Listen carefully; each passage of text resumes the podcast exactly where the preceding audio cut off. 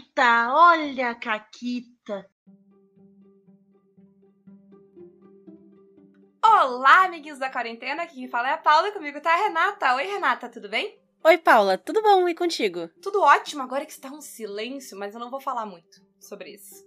Hoje é aquele dia que a gente tá com preguiça de fazer pauta, a gente tá sem ideia e a gente faz o quê, Renata? A gente faz uma conversa fiada em que a gente dá recomendações de coisas que a gente tem assistido, jogado e sofrido, e é isso aí. E é isso aí. É, é o, o negócio em que a Renata fala de várias coisas e eu falo de musical. Esse é o programa. É, é isso aí. Esse é o programa. Esse é o programa. E qual é, qual é o primeiro musical que tu trouxe pra gente hoje? Então, uh, porque, porque o mundo é injusto, a gente elegeu um presidente bosta e o capitalismo é uma merda, os Estados Unidos está reabrindo a Broadway, enquanto a gente tá fudido aqui. Uh, reabrir essa semana, semana passada, para vocês, não sei, sei que momentos do futuro vocês estão.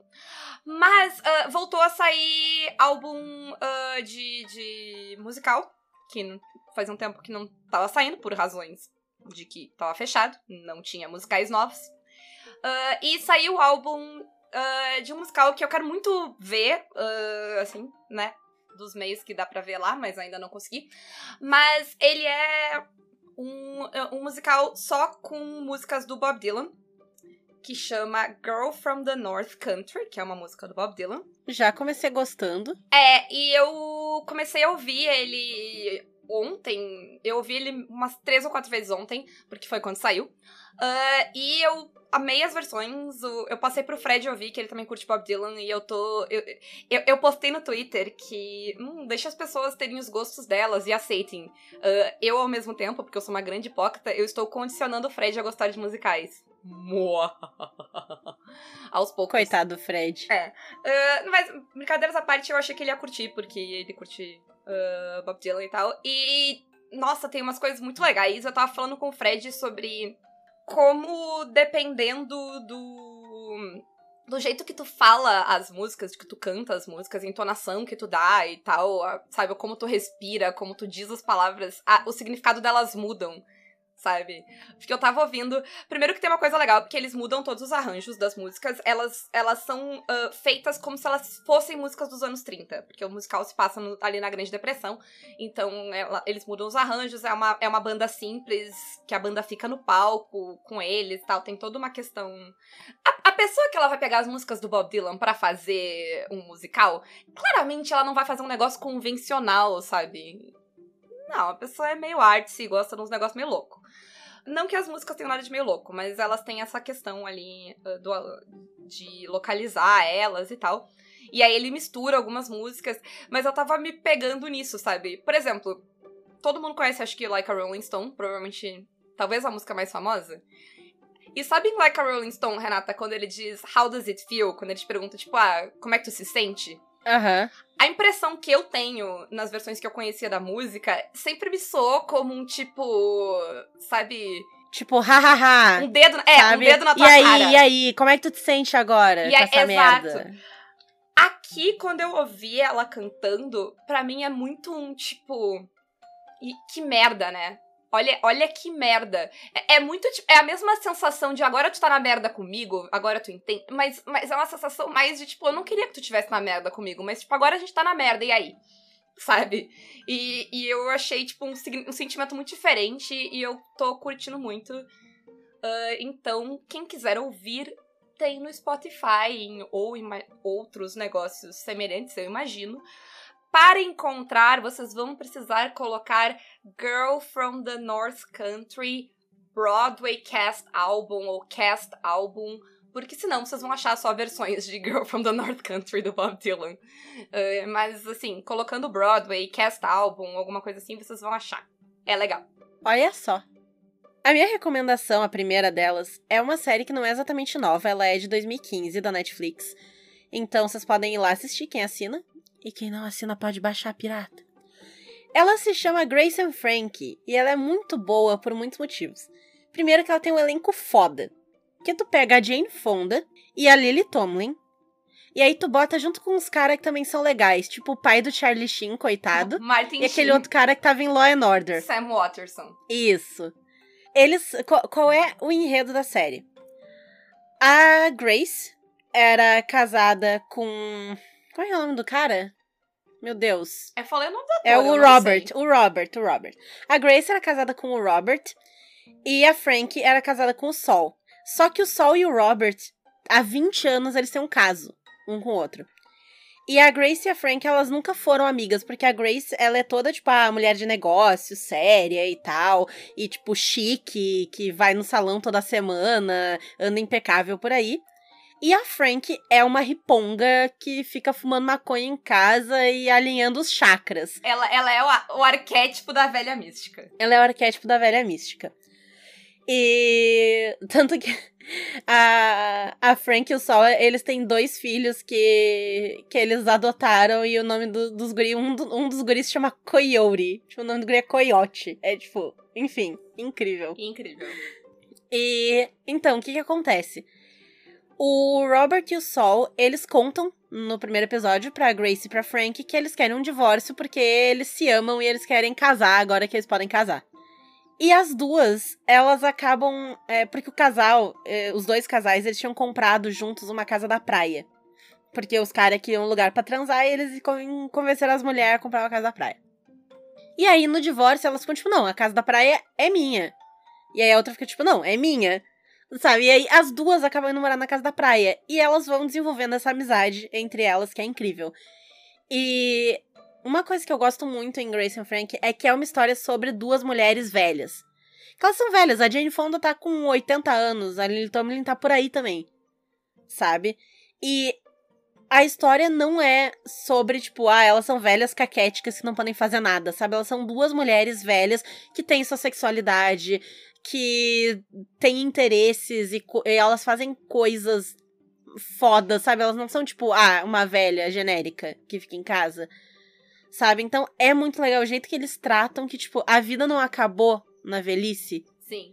Grace and Frank é muito isso. E é muito legal porque ela parte de, um, de uma história bem, bem clichêzona de rivalidade feminina e ela sai dela pra um negócio muito legal que é raro de ver. Ami Pense em séries que vocês veem que representam amizades femininas, tipo, genuínas. É raro.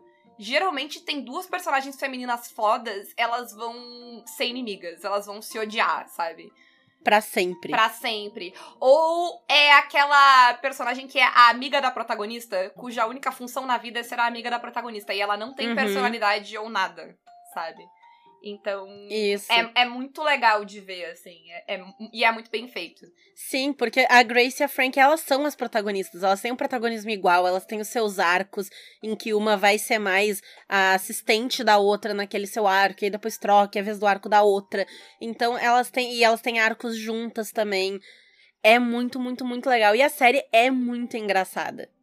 A série é muito divertida. É incrível, assim. Assistam Grace and Frank de verdade. É maravilhoso. Isso, e se vocês não sabem quem é a Jane Fonda ou a Lily Tomlin, assistam pra saber, porque vocês estão perdendo um negócio incrível na vida de vocês. Sim, elas são mulheres maravilhosas. A Jane Fonda, ela, com seus 80 anos, foi fazer altos protestos nos Estados Unidos e foi presa vários dias diferentes, porque afinal ela é uma mulher branca rica. Então ela usou do seu status de mulher branca rica pra ser presa e chamar atenção pra causa que eles estavam protestando. É tipo, é incrível. Que mulher. Por algumas semanas, a sexta-feira foi o dia de ver a, a, a Jane Fonda ser presa, assim. Inclusive, procurem, procurem a, a foto, aquela mugshot, a foto que tu tira quando tu é presa, da Jane Fonda nos anos 70. Gente, eu nunca tirei uma foto na minha vida que eu tô tão bem quanto a foto que a Jane Fonda tirou quando ela foi presa. Ela é incrível. Assim, é inacreditável Sim, é- aquela foto. Essa, essa mulher é maravilhosa. Então, Grace and Frank, assim, mora no meu coração. Assistam. E agora tá na última temporada, por isso que eu lembrei. Porque saiu metade, porque não é Covid e tal, então elas não conseguiram gravar tudo.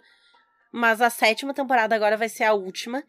E saiu metade dela, são quatro episódios. Aí os episódios são curtinhos, tem tipo uma meia hora, mais ou menos, cada episódio. Então dá pra ver, assim, dá pra maratonar, é, é leve, é curtinho, é bem divertido. Então tá, vai sair o- a última metade da sétima temporada no ano que vem, 2022. Isso. E né, seguindo o tema de musicais meu, pessoal, eu tava. Né, eu, eu assinei o, o HBO Max, briguei com o HBO Max primeiro, porque não tinha as coisas que eu achei que ia ter. Uh, inclusive agora tem, assistam In The Heights, não é essa a minha recomendação, mas tem. Uh, é um musical maneiro também do cara de Hamilton, vamos lá. Uh, mas a minha recomendação é porque, né, eu fiquei lá assistindo musicais no, no HBO Max, e aí o HBO Max começou a me recomendar musicais. E aí eu descobri um negócio incrível. Que o HBO Max tem Little Shop of Horrors.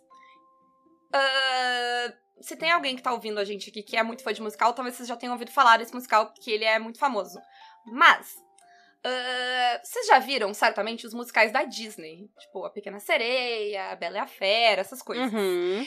Esses musicais, toda essa renascença da Disney enquanto musical que a gente conhece, que começa ali na Pequena Sereia, ela vem de dois caras. Novamente, ela vem de um cara, que é o Howard Ashman que já morreu faz bastante tempo, ele morreu nos anos uh, 90 ali, antes da Bela Fera terminar, eu acho até. Inclusive tem um documentário muito bom no, na Disney sobre a vida dele, é triste pra caralho, né? Ele morreu de AIDS nos anos 90, então é bem triste. Mas ele é muito foda e ele, é, é, assim, ele inventou a Disney moderna pra gente, assim como a gente conhece, então ele tem uma contribuição muito foda. E ele e o Alan Menken, que foi os dois, o parceiro dele que escreveu esses filmes com ele, eles escreveram um musical. Ele era tipo um musicalzinho, tá? Little Shop of Horrors é a história de um cara comum que acha uma planta alienígena e ele cria ela e ela é uma planta carnívora, tá? Ele é okay. baseado num filme trash, assim, dos anos 60, eu acho, que tem o mesmo nome. Inclusive, eu já vi o animatronics dessa planta carnívora. Qual delas? A dos anos 60 ou a nova? A dos anos 80 ali, que é o filme. Ah, eu não sei te dizer. Eu é acho colorido? que é dos anos 80, porque ela era colorida. Então, é, é dos anos 80. É. O Animatronics é incrível, inclusive. É feito pelo Frank Oz, que é o mesmo cara que, que sei lá, fez o Yoda. Então, tipo, é, o Yoda clássico é muito foda. Mas, uh, então, eles fizeram esse musical uh, pra um teatro que é tipo, pra um teatro que era tipo, eles alugaram uma peça em Nova York, tá? Num bairro fudido e botaram uma peça num teatro minúsculo. E todo mundo diz para eles: ninguém vai vir assistir essa peça de vocês porque é um bairro mais barra pesada e tarará. Em algumas semanas, tinha fila para assistir Little Shop of Horrors no mini teatro deles. e numa coisa que bizarra que aconteceu. E eu, e eu. É, é um daqueles negócios que, tipo, é um daqueles filmes que não era para existir. Porque é um negócio muito bizarro, muito nicho, mas ele existe e ele tem um monte de comediante foda dos anos 90. E eles fizeram, na época, o filme, que chama Little Shop of Horrors. Uh, e tem, tipo, um monte de gente conhecida. Tem o Steve Martin, tem o Rick Moranis, tem um monte de, de comédia. Tem o Bill Murray num, num, numa participação incrível. E a, o HBO Max tem as duas versões porque tem a versão do diretor, que tem o final da peça, e tem a versão do que foi ao ar, que foi a versão que eles lançaram né, nos cinemas e tal, que eles mudam o final. Por quê? Porque o final da peça, ele... sabe aquele final de teatro que, tipo, começa a dar tudo errado e vai virando um negócio insano e maluco e cada vez vai ficando mais insano? E funciona no teatro, porque, sei lá, a uhum. de realidade é diferente. Então, Hollywood não comprou esse final. Se, se vocês verem o final do, do do musical ali, que é o, o corte do diretor, vocês vão entender por que, que o, a, as audiências de teste de Hollywood odiou aquele final. Mas eu, eu recomendo esse final, ele é incrível. O outro final feliz, ele é, né? Ele é um filme dos anos uh, uh, 80 e tem algumas coisas que, tipo, não envelhecem tão bem, óbvio. Mas, assim, as músicas são ótimas, ele é hilário, ele é bizarro. Ele entra numa categoria de musical que eu só colocaria junto com ele, talvez, Rock Horror Picture Show, assim. Que, sabe um musical estranho? E, tipo, tu nunca pensaria que aquilo é um musical, e aquilo é um musical. É, sabe, é, enfim, é incrível. Uh, recomendo bastante. Vocês podem ouvir a trilha sonora também, tanto a do filme quanto tem um, um revival que eles fizeram com, com o Jonathan Groff, que fez Glee e. Qual é a série lá que é do, dos profilers do FBI? Uh, Criminal Minds? Não, não, não, não. A, a série da Netflix. Os profilers do FBI? É, que eles criando. Ah! Uh, Mindhunter. Mindhunter, isso, ele tá em Mindhunter também. Uh, é bem legal, escutem lá. E, e eu acho que uh, Little Shop of Horrors dá uma campanha de Cthulhu excelente. Assistam e me digam se vocês concordem comigo, concordam comigo. E agora eu vou fazer a minha recomendação de reality show bonitinho. Que eu gosto muito, a Netflix faz a rodo esses reality show, que não são os reality show escroto, tipo America's Next Top Model, em que todo mundo se odeia e as pessoas são horríveis umas com as outras. É, eu acho que isso passou, essa febre um pouco, e as pessoas querem ver as pessoas sendo queridas umas com as é, outras. Deu, eu acho que a gente, a gente conseguiu saturar esse desejo. Isso, isso. Então, tem alguns reality shows. É, eu não lembro se eu já comentei aqui sobre o Vidrados, que é o reality show de gente fazendo coisa em vidro. Eu, a Paula, é, graciosamente me lembrou, e vocês não vão ver porque tá editado, mas que eu já falei do Glory Hole aqui. Né? Mas esse é um dos, dos reality bonitinho, mas o que eu venho ah, falar. Tu já imaginou, tu já imaginou a alegria do tradutor quando ele pensou em vidrados como o nome em português, assim, a, a satisfação. É, não, não. Foi muito bom, foi muito bom. Mas o que eu vou recomendar hoje é um que se chama Glow Up. Ele é um reality show de maquiagem. Mas que ele não é só de maquiagem, tipo, ah, sei lá, fazer um, um esfumaçado no olho e botar um batom, sabe? Ele é de maquiagem foda, tipo, maquiagem que envolve efeitos especiais e maquiagem pra moda também, né? É, maquiagem pra. Uh, maquiagem como arte.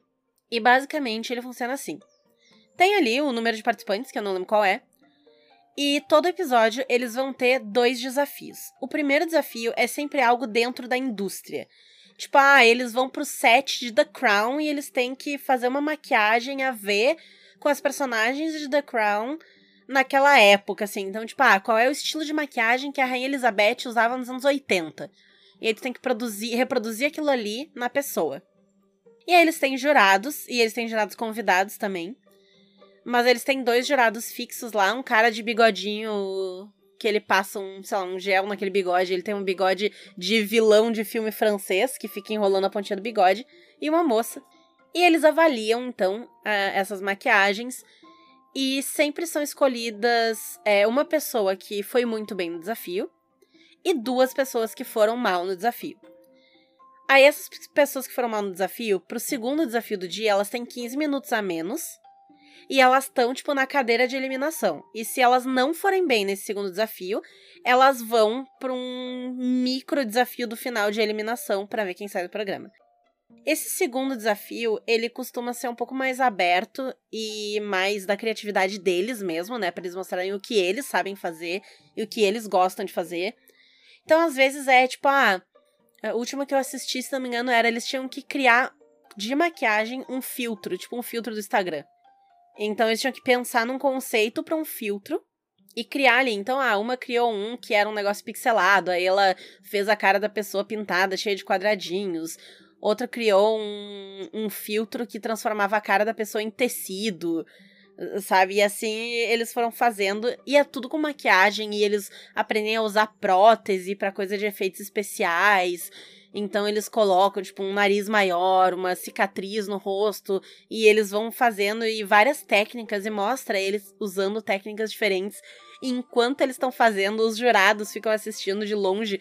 E às vezes eles ficam comentando, tipo, meu Deus, meu Deus. Tinha uma guria que ela fez uma mulher com cara de peixe, assim, pra fazer um negócio meio sereia. E aí, na hora de fazer as escamas, como tu tem um tempo para completar o desafio, ela pegou uma meia calça rastão e colocou na cabeça da modelo e passou para ficar os risquinhos diagonal, né, para ela não ter que fazer aquilo manualmente. E quando ela botou aquilo, ela já tinha feito boa parte da maquiagem e os jurados já estavam, ah, meu Deus, não bota isso, tu vai borrar tudo, tu vai borrar tudo. E eles estavam nervosos ali olhando e fica é muito divertido de assistir assim. E aí no final desse segundo desafio, eles de novo fazem a avaliação, escolhem quem foi bem, quem foi mal. E aí eles veem se as pessoas que tinham ido mal no primeiro desafio se superaram e fizeram uma coisa foda para sair daquela cadeira do desafio.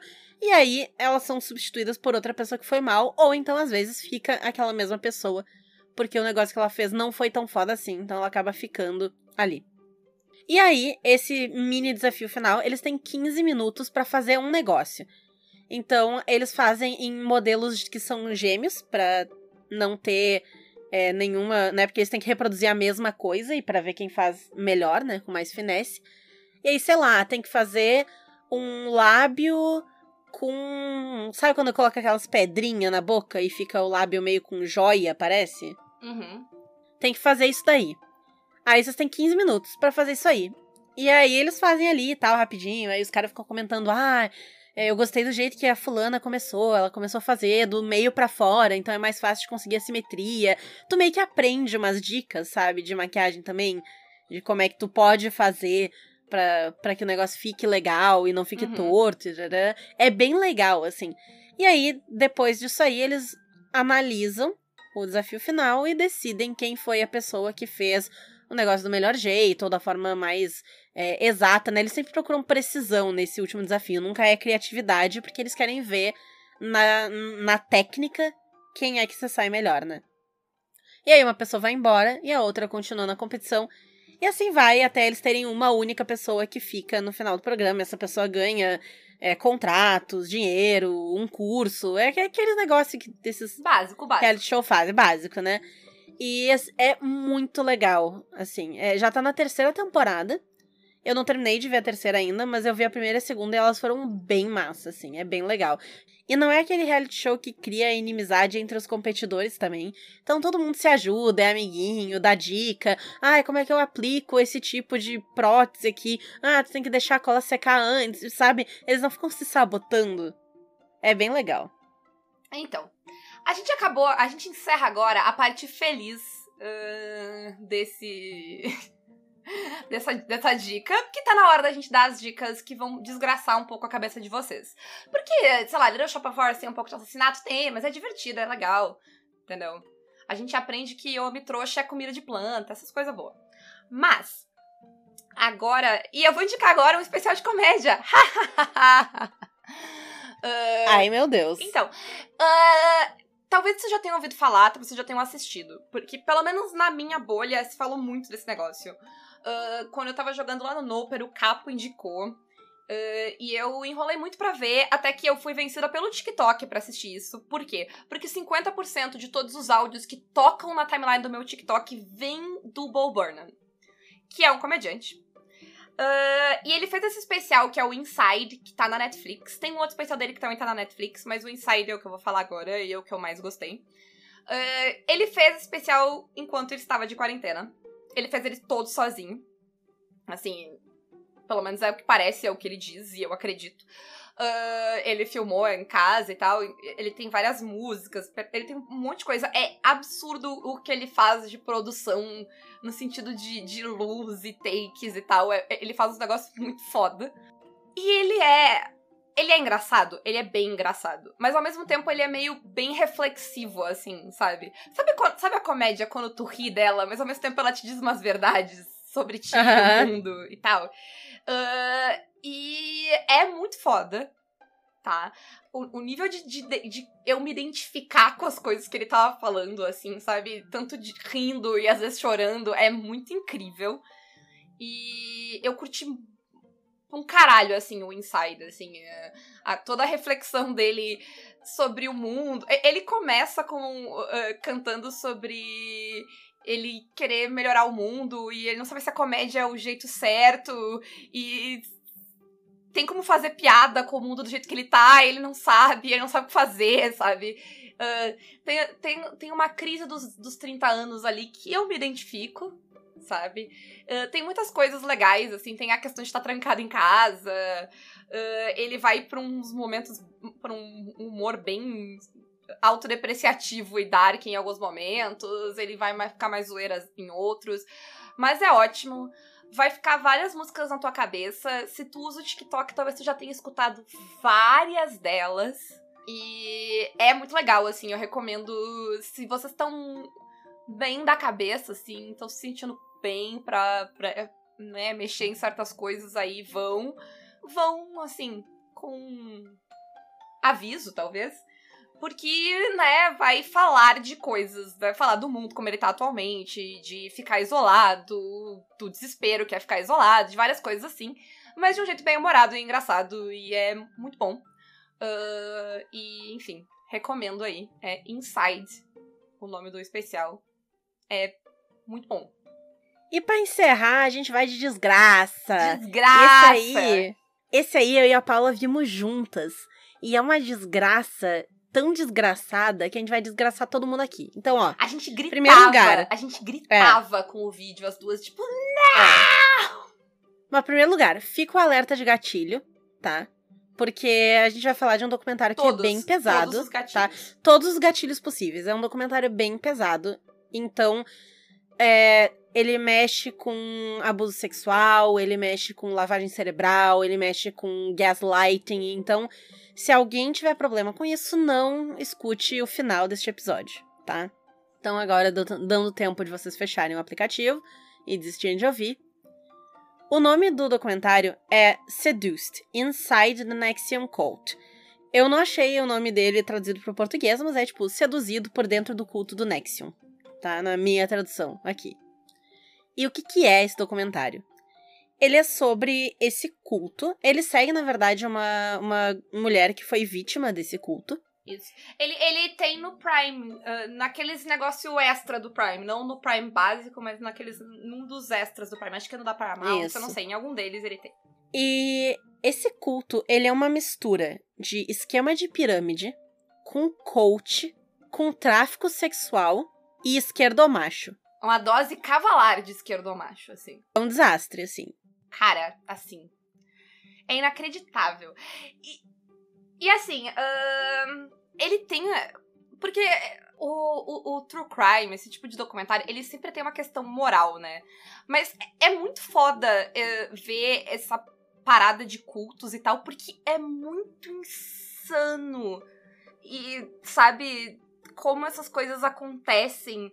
E, e, e de alguma forma eu acho válido esse tipo de documentário, ele é muito válido pra gente ver o que acontece, pra gente ver, tipo, como uh, pessoas comuns caem em coisas assim e é. Nossa, nossa. Porque tudo começa com, tipo, ah, a mulher lá ficou sabendo que ia ter uma palestra sobre como repensar umas coisas pro teu negócio.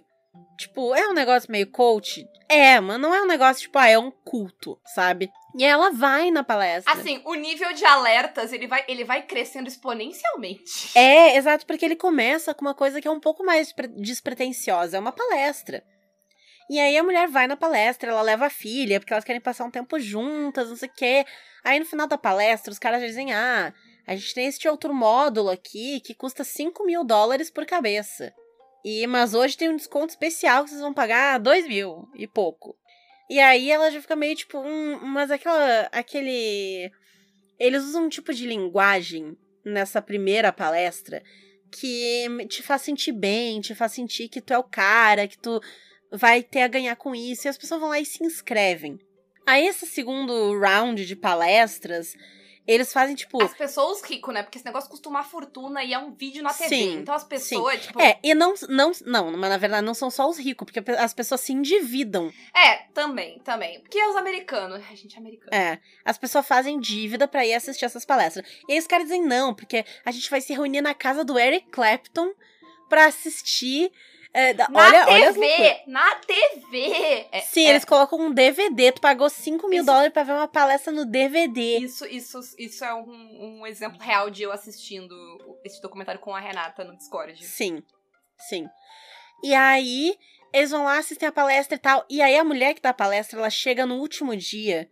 Porque uma das mulheres que tava fazendo o curso é famosa. Então, eles querem fisgar as pessoas famosas e ricas, né? E aí, ela aparece. E aí, eles falam... E, e, sério, vai escalando o nível de lavagem cerebral e coisa que eles vão fazendo. E, claro... Esse culto, sei lá, eles fazem essas palestras, esse negócio aí, e se eles fisgam 5% das pessoas, mas já é 5% das pessoas que eles fisgaram, entendeu? E aí a pessoa vai entrando e vai ficando cada vez mais louco. E aí eles criam todo um bagulho de que tu só tem valor aqui dentro e tu tem que largar o teu emprego. A Paula assistiu uma série aí que teve as atrizes que saíram da série porque É, foram entrar no culto. Battlestar Galactica. Não sei se vocês já ouviram eu falar dessa série. A série chama, né? Uh, e assim, Teve a de Smallville também. É, eu ia dizer, talvez vocês tenham ouvido falar desse culto, porque não faz tanto tempo assim que ele foi desmantelado, e foi notícia, porque no, num dos, lá no topo das pessoas do culto que foram presas, inclusive, tava a Alison Mack, que era a Chloe em Smallville. Quem é velho sabe, a Chloe era loirinha, cabelinho curtinho uh, em Smallville e, tipo, foi, tipo, notícia. Porque eu, quando eu comecei a assistir com a Renata, eventualmente me caiu a ficha, porque eu lembrava de ter visto cenas, de, tipo, ela, a cena dela presa e tal, e, e as notícias eu tinha visto, assim, porque foi bem noticiado, foi, tipo, um escândalo bem grande, assim. Isso. E a pessoa começa a entrar, então, e ela vai nessas palestras, e aí ela larga o seu emprego, e ela vive pra esse negócio, e é tudo centrado ao redor desse um cara que é o Keith Raniere, que é um escroto esquerdomacho que, que é fica. Esquerdomacho. Se tu procurar esquerdomacho no, no dicionário agora, talvez a foto dele esteja lá. Se não tá, Deve estar, tá, deve estar. Tá. E, e ele é visto como, ah, esse cara que é iluminado. É, tem uma cena que foi uma das cenas que eu, que eu fiquei, assim, mais chocada no sentido de choque do, de quão absurdo aquilo é. Que é a mulher falando, ai, a gente tem esse módulo no curso que é voltado para mulheres e pensando o feminismo. Ele é o primeiro é, curso para mulheres feminista que foi escrito por um homem e ele é maravilhoso. E eu fiquei, meu Deus do céu, sim, meu Deus sim. É, do é, céu. É, é, momentos que tu fica, is this real life? Sabe? E a mulher falando com um sorriso no rosto, assim, como se aquilo. E é um absurdo negócio. E é, eventualmente, o que o culto faz com as pessoas é que ele não te deixa crescer dentro do culto, sabe? Ele te deixa subir na hierarquia um pouquinho e aí tu para. E aí tu começa a te, te desesperar. E aí eles te oferecem um negócio cagado. Que é, entra nesse negócio aqui que a gente vai ser. Vai ter uma relação de serva e. de, de mestra e escrava. Eles usam estas palavras. Ai, enfim, gente. E aí, assim. aí é a, direto pro fundo do poço. E, e é, tipo, só insanidade. É, é, é sim, é, pra, é de desgraçar a cabeça. Uh, quem não tem uh, Prime também tem um, tem um documentário sobre o mesmo negócio que a gente não viu ainda, mas a gente vai ver porque, porque a gente se odeia uh, no HBO Max. Então, que daí chama The Val, se eu não me engano. mas é sobre o mesmo culto. E é, é, essa história é insana. É aquele tipo de coisa que tu assiste, tu sabe que é baseado em fatos reais e tu fica, não pode. Gente, não pode. Isso aconteceu no mundo, no mundo que eu vivo. É inacreditável, assim. Inacreditável. Sim. Mas o documentário é muito bom porque eles trazem psicólogos, especialistas, ah, cultos é e tal. É, porque aí eles explicam, tipo, então, eles caíram nessa balela porque o culto fez isso, isso, sabe? Eles, eles esmiuçam aquilo ali e mostram como é que esse negócio funciona e como é que as pessoas acabam caindo nesse troço que é insano, mas as pessoas caem lá dentro. É bem louco. E Renata, a gente tá em 35 minutos. Eu posso dar uma última indicação que eu lembrei agora? Pode. Então, a gente tava falando aqui sobre true crime, assim, esses negócios, né, que contam histórias reais de coisas desgraçadas. E eu tava pensando. Uh, tem um canal no YouTube que eu gosto muito, que é o canal da Melina Pendulum. Ela, geralmente, ela, ela analisa coisas de. Uh, de cultura pop, no geral. É, ela ganhou meu coração falando mal de Joker e falando bem de Watchmen no mesmo vídeo. Essa mulher é perfeita, incrível e maravilhosa. Mas, recentemente eu vi, ela fez um vídeo muito bom falando sobre esses documentários de, de, de, sobre crimes, né, de true crime, e o que, que eles nos ensinam, e sobre a moralidade deles, que é muito bom.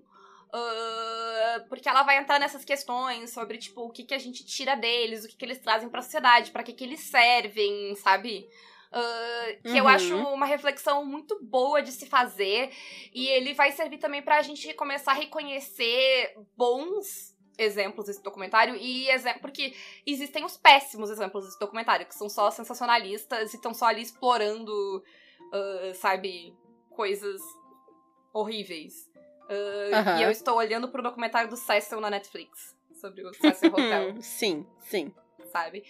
Uh, e, enfim, uh, eu, eu recomendo muito. Eu, eu, posso botar ali o link do canal dela, do vídeo dela. Os vídeos dela todos são ótimos, sabe? Ela é, ela é uma mulher incrível que.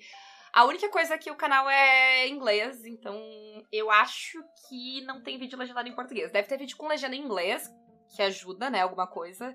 Mas eu não sei se eles chegam a ter legenda em inglês, em português nos vídeos. Mas ó, se vocês conseguem uh, acompanhar, recomendo.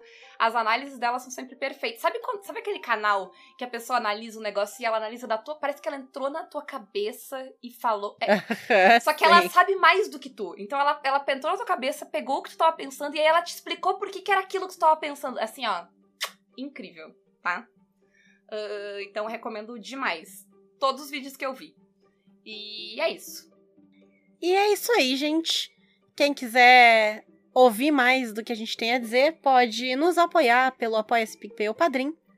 Lojas parceiras, Representarte Design Editora Chá com cupom CAQUITAS, Retropunk, cupom CAQUITAS10, forgeonline.com.br, cupom CAQUITAS5 e na Caverna do DM pelo link na descrição ou usando o cupom CAQUITAS para assinar o mini loot. E é isso. Uh, beijos. Recomendem aí coisas também. O que vocês recomendam essa semana? O que, que vocês acham que a gente vai curtir? Que a gente que vai desgraçar nossa cabeça? Tem alguma coisa aí?